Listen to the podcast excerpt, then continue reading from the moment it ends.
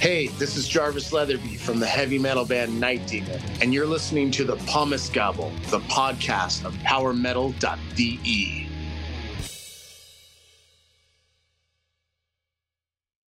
Hey there, it's myself from the podcast Pommesgabel, and the following episode is in English because of our today's special guest. Last year, I saw the band at the Rock Hard Festival in Gelsenkirchen, and they blow me away. What great energy, great songs, great performance, but also on record, the three musicians are convincing all along the line. Their new album, Outsiders, will be released in the middle of March and promises to be a feast for heavy metal music. That's why it's a great pleasure for me to welcome the singer and bassman of this band today, Ladies and gentlemen, Jarvis Leatherby from Night Demon. Greetings, Jarvis. Greetings. Hello. Thanks for having me. Thank you very much for the interview. How do you feel? I feel great. Yeah, it's a good time to be alive. Outsiders is the third record of the combo after Curse of the Damned and Darkness Remains, and in many ways a special one, I think. Jarvis and I go a bit into the background, the story behind the album, the songs, and the ambitions of Night Demon. But before we get to Outsiders, I mentioned the Rock Hard Festival last year. How was it for you to be on stage again? Well, I mean, it was great to be on stage. It was great to be there. That's definitely one of our favorite festivals to play, if not our favorite, you know. It's our third time playing there actually, which was very cool. I felt like the audience was with us, you know. I mm. felt like the audi it was it's a night demon audience in that area. And um if that show was more than any show we've played since we've come back from the pandemic was the highlight, you know. Mm-hmm. And um, what is your uh, relationship with Germany and the German fans in general? Well, I mean, it's very strong, obviously. You know, I mean, we've been coming over since 2014 and we've played a lot of shows in Germany. We spent a lot of time in Germany just just hanging out, you know. So it's mm-hmm. uh without Germany we would have no career. That's kind of the way I see it. You were showered with praise on your first two albums. Was it more difficult for you to meet or even exceed the expectations? Absolutely. It always is. The more the more accolades you get in in any kind of art form, you kind of feel a lot more pressure, you know? That's okay. You know, I've learned to not be attached to the outcomes and results anymore. I'm more attached to the effort that's put into things. I think that outsider is it's a bold, more of a bold artistic statement from the band than just straight headbanging heavy metal record but I think that it will age well and over time it'll gain a lot of appreciation. I've listened in the record third times, and um, every time I listen to Outsiders, it grows. When when I will listen and uh, 20 times, I think it will be one of the best records in the uh, first half of uh, the new year uh-huh. the, the, new year has has a lot of month, but um, I think you um, you did a great job on the record. And I read you spent a lot of time in Northern Ireland because of the pandemic. What did this time do to you as a person and as a musician? It kind of inspired the story for this album based on a location I was at out here. But I mean, it was great for me to clear my head. I'm actually here right now. I'm in Northern Ireland right now. uh, but no, it's just good. Like I, I'm used to such a fast paced life mm. in LA and on tour, you know, so it was just nice to come to a place that had a lot of really cool scenery, you know, and that I could kind of like detach from all that stuff and kind of just slow my mind down a little bit and catch up with my thoughts, you know, and that's mm. kind of what this place offers to me. And I think this place has a special atmosphere as well. It's a magical atmosphere, absolutely. to what extent did this particular situation um, with the slower um, with the slower days, I think, um, affect the work on Outsiders? Yeah, I mean, I think the pandemic in general just gave us more time because we, from 2016 to actually 2015 to like end of 2019, I think we played 600 gigs. So like it gave us a chance to take a step back and like not be forced to have to go on the road. And um I think it just gave me a lot more time to kind of write a story that I always wanted to write and not worry about time constraints or deadlines and stuff like this. So um, that's really the best thing that that it offered to me, you know, in the in the creative sense, just freedom, you know, mm. time. Like a time is what I feel is the big enemy. We're always up against time, you know, linear time in some way on the on this earth is just something that we cannot stop, you know, and it's always something that I want more of. As I listen to the to the record, I think um, it has a great great energy, but a very cool vibe. The the cool and um, and not stressful vibe. Let's talk about the the new rec- uh, the new record, the new album Outsiders. First of all, this ingenious artwork stands out. I love it. This this this colors and this powerful uh, atmosphere. So, who designed this artwork, and um, how does it relate to the concept of the new record?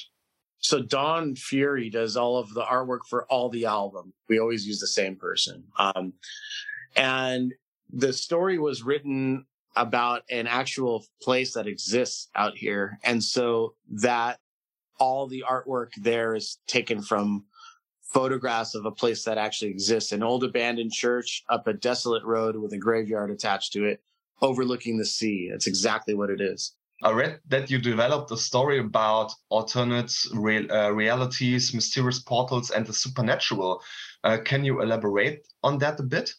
Yeah, I mean the basic I the basic premise of the story it's about a young guy who grows up in a small town that nobody can ever leave and nobody comes in and it's surrounded by a kind of a supernatural kind of green mist. Nobody knows what how it's activated or what it does.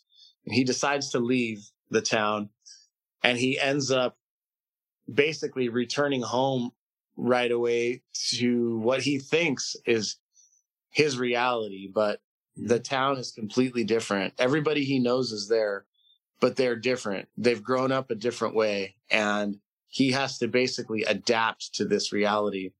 He runs into another version of himself, mm-hmm. which he has to kill in self defense, his own self, and assume his own identity here and try and find his way back to his other reality.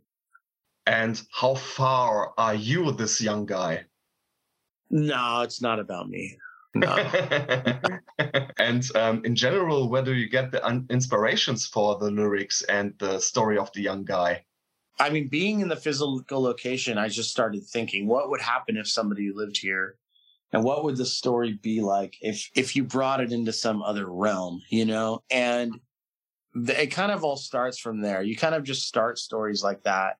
And once you develop the characters, then that's when you have a real story because the characters they take on a life of their own. Once you know who they are, they start to kind of dictate the story and tell you how it's going to go. But I always love supernatural themes and they're not so far off when you really think about it, you know, like the universe and the is a very complex place.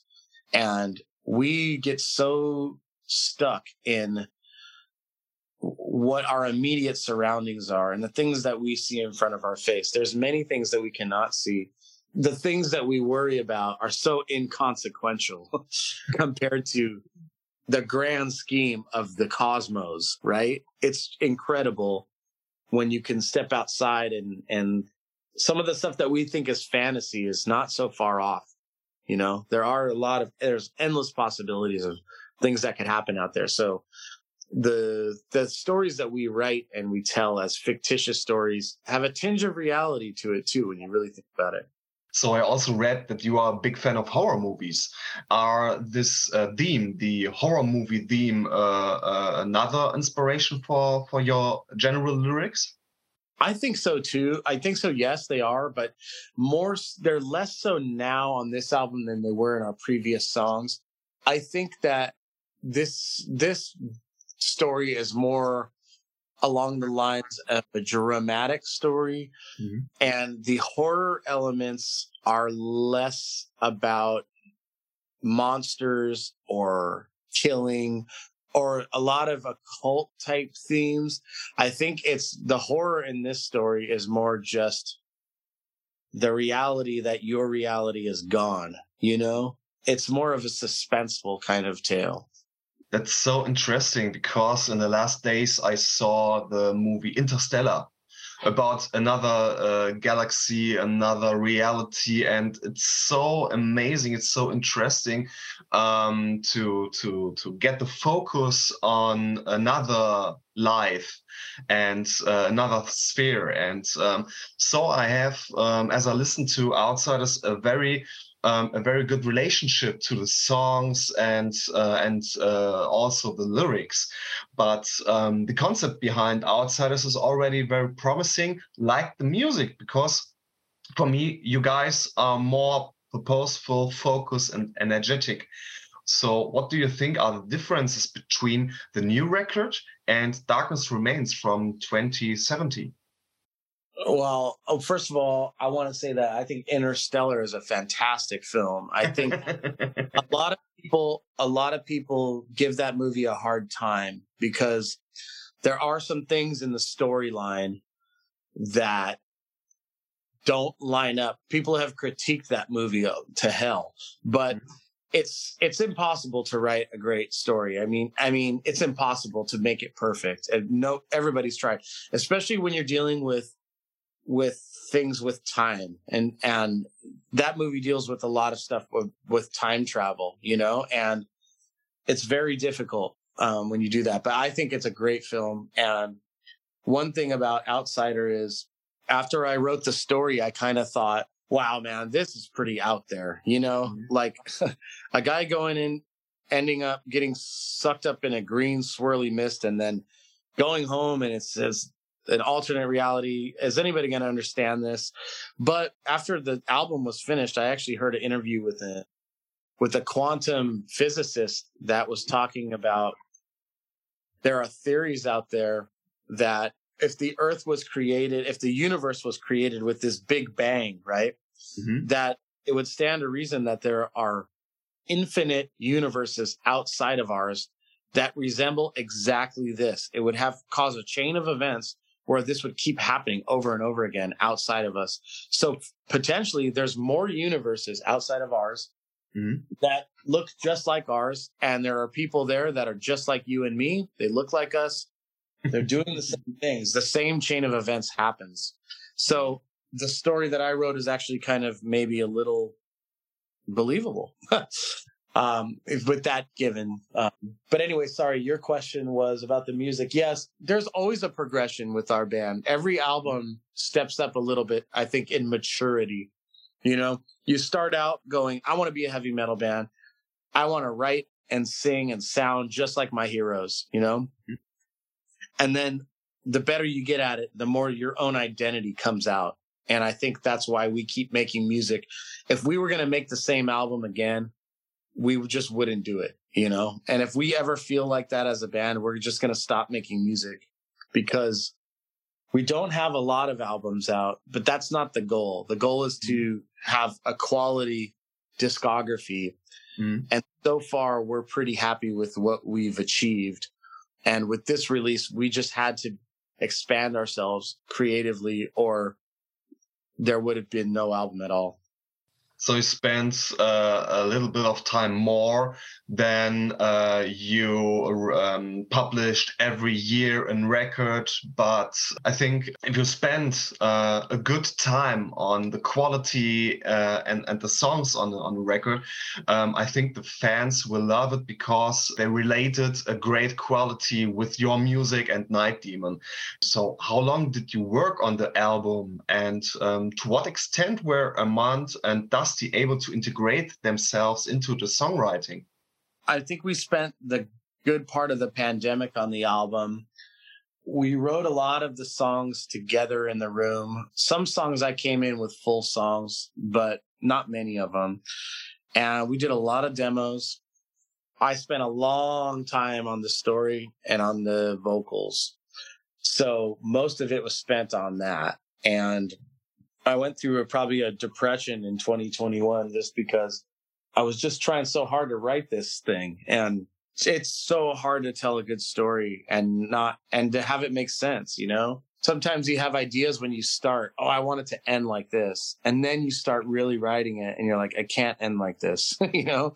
And you have to detach and not, you have to let things go. But there, this album is a direct result of effort. You know, we put the effort in and I'm super proud of it for that. Just to, just completion, right? Mm-hmm. Completion is, is so important there are so many things that people never finish, you know? Mm. They just they they get a little bit of inspiration and they they start on it, but when the inspiration falls away, they stop. And there's so many great pieces of art that nobody will ever see or hear or read because of that, you know? And I think what allows us to finish things are not motivation, it's drive. There's a difference, you know? Mm-hmm. It's it's making the body move when your heart and your head says no. and it's frustrating. I'll tell you what, there were times I would look at the a blank page for hours mm-hmm. and days and not know where to go. But I stayed with it and just believed that eventually it would come. And if it wasn't right, it would be right in the end. And no matter what, as long as you're trying and you're not giving up, it will it will happen, you know? Yeah. And to what extent did working on outsiders fulfill you as a musician? I mean, look, it's a lot more progressive, I think, and we're still three guys only.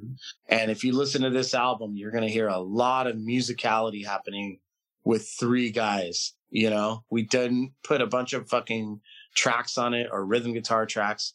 Mm. We make the most of what we have. So, did you ever had the idea to put a, a fourth person uh, on the lineup for Night Demon?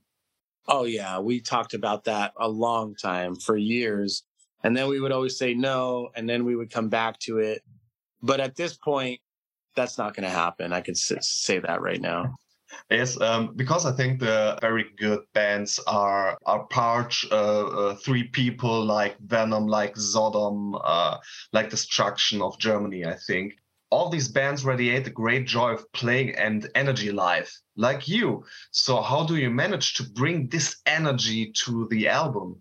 When we write music, we're always thinking of how it goes over live, and we record the albums live too. So that's just how we do it. You know, if we do it in a different fashion, then it doesn't have the same spirit, you know, that, that kind of live night demon energy, you know? So that's the way we always do it. That's the best way to write the songs like you're going to play them live, then record them live for the album.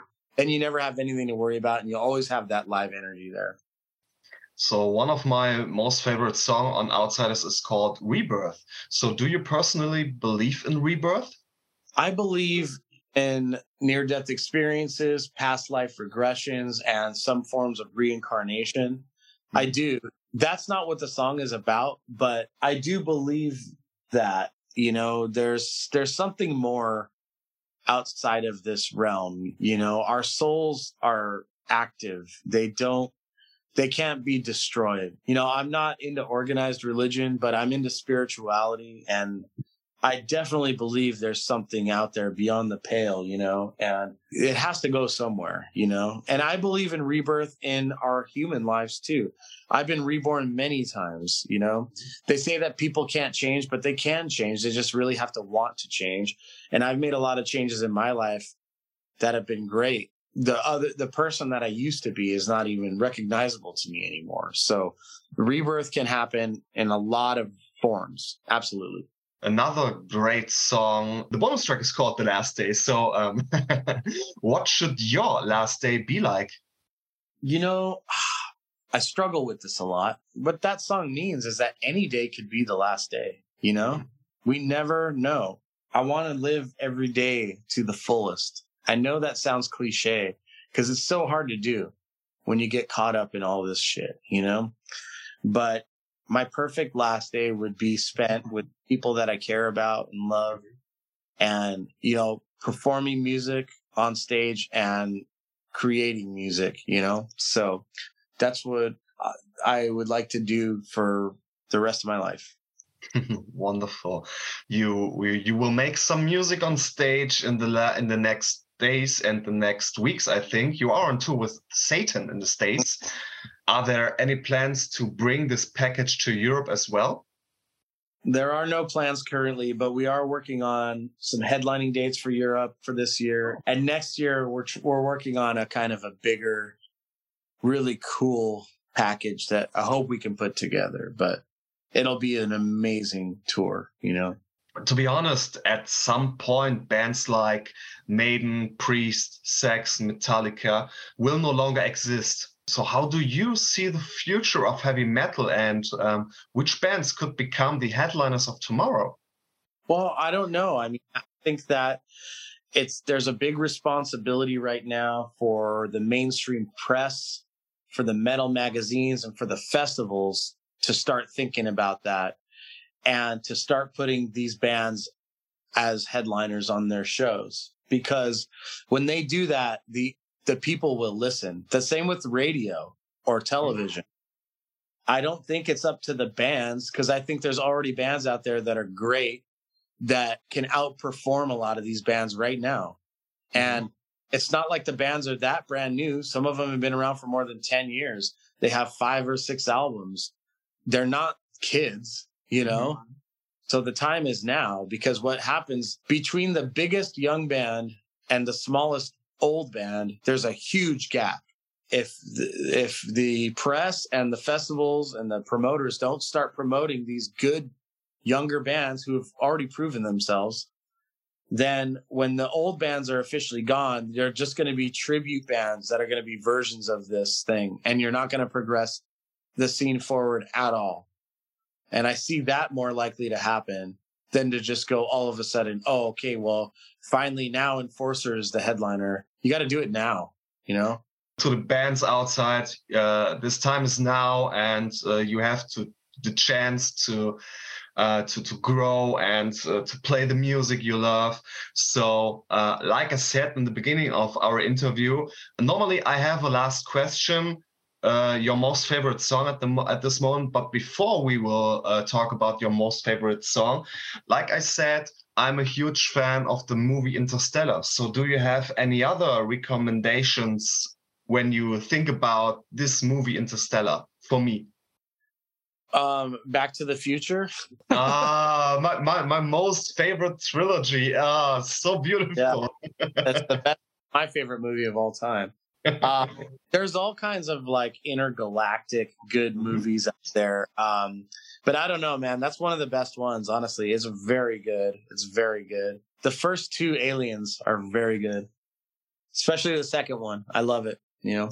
Yes, yes, of course. And um, the uh, uh, in German, it's called Der Marsianer with Matt oh, Damon. Oh. Um, I don't know the, oh, uh, the original uh, title. The Mars movie, yeah, right, where he's on Mars. Yeah. Oh, so with a little bit of humor and uh, yeah. so great movie. Uh, I, I, will I will check out in the next days Netflix. I think. Yeah. so my dear, uh, thank you very much for this thank wonderful you. interview. My last question: What is your most favorite song at this moment? It's called Escape from Beyond. It's a Night Demon song on this new album that's going to be coming out on February 23rd, our next single. And that's my favorite song. It's a song that I wrote. So there you have it. yes, um, my uh, my ear catcher um, in this in these days are uh, the Green and Black of Overkill. It's the okay. opener track of the Ironbound record from 20 10, I think. Yeah, I remember that album. Yep. Oh, so great record. So, Jarvis, once again, thank you very much. I wish you all the best with Outsiders. I hope uh, I will see you on tour um, in the next month. And um, so, with the bottom of my heart, thank you very much and all the best. Thank you, Marcel. Take care. take care of you. Dear listeners, thank you very much for your time and um, take care of you and all the best. Thank you. Bye bye.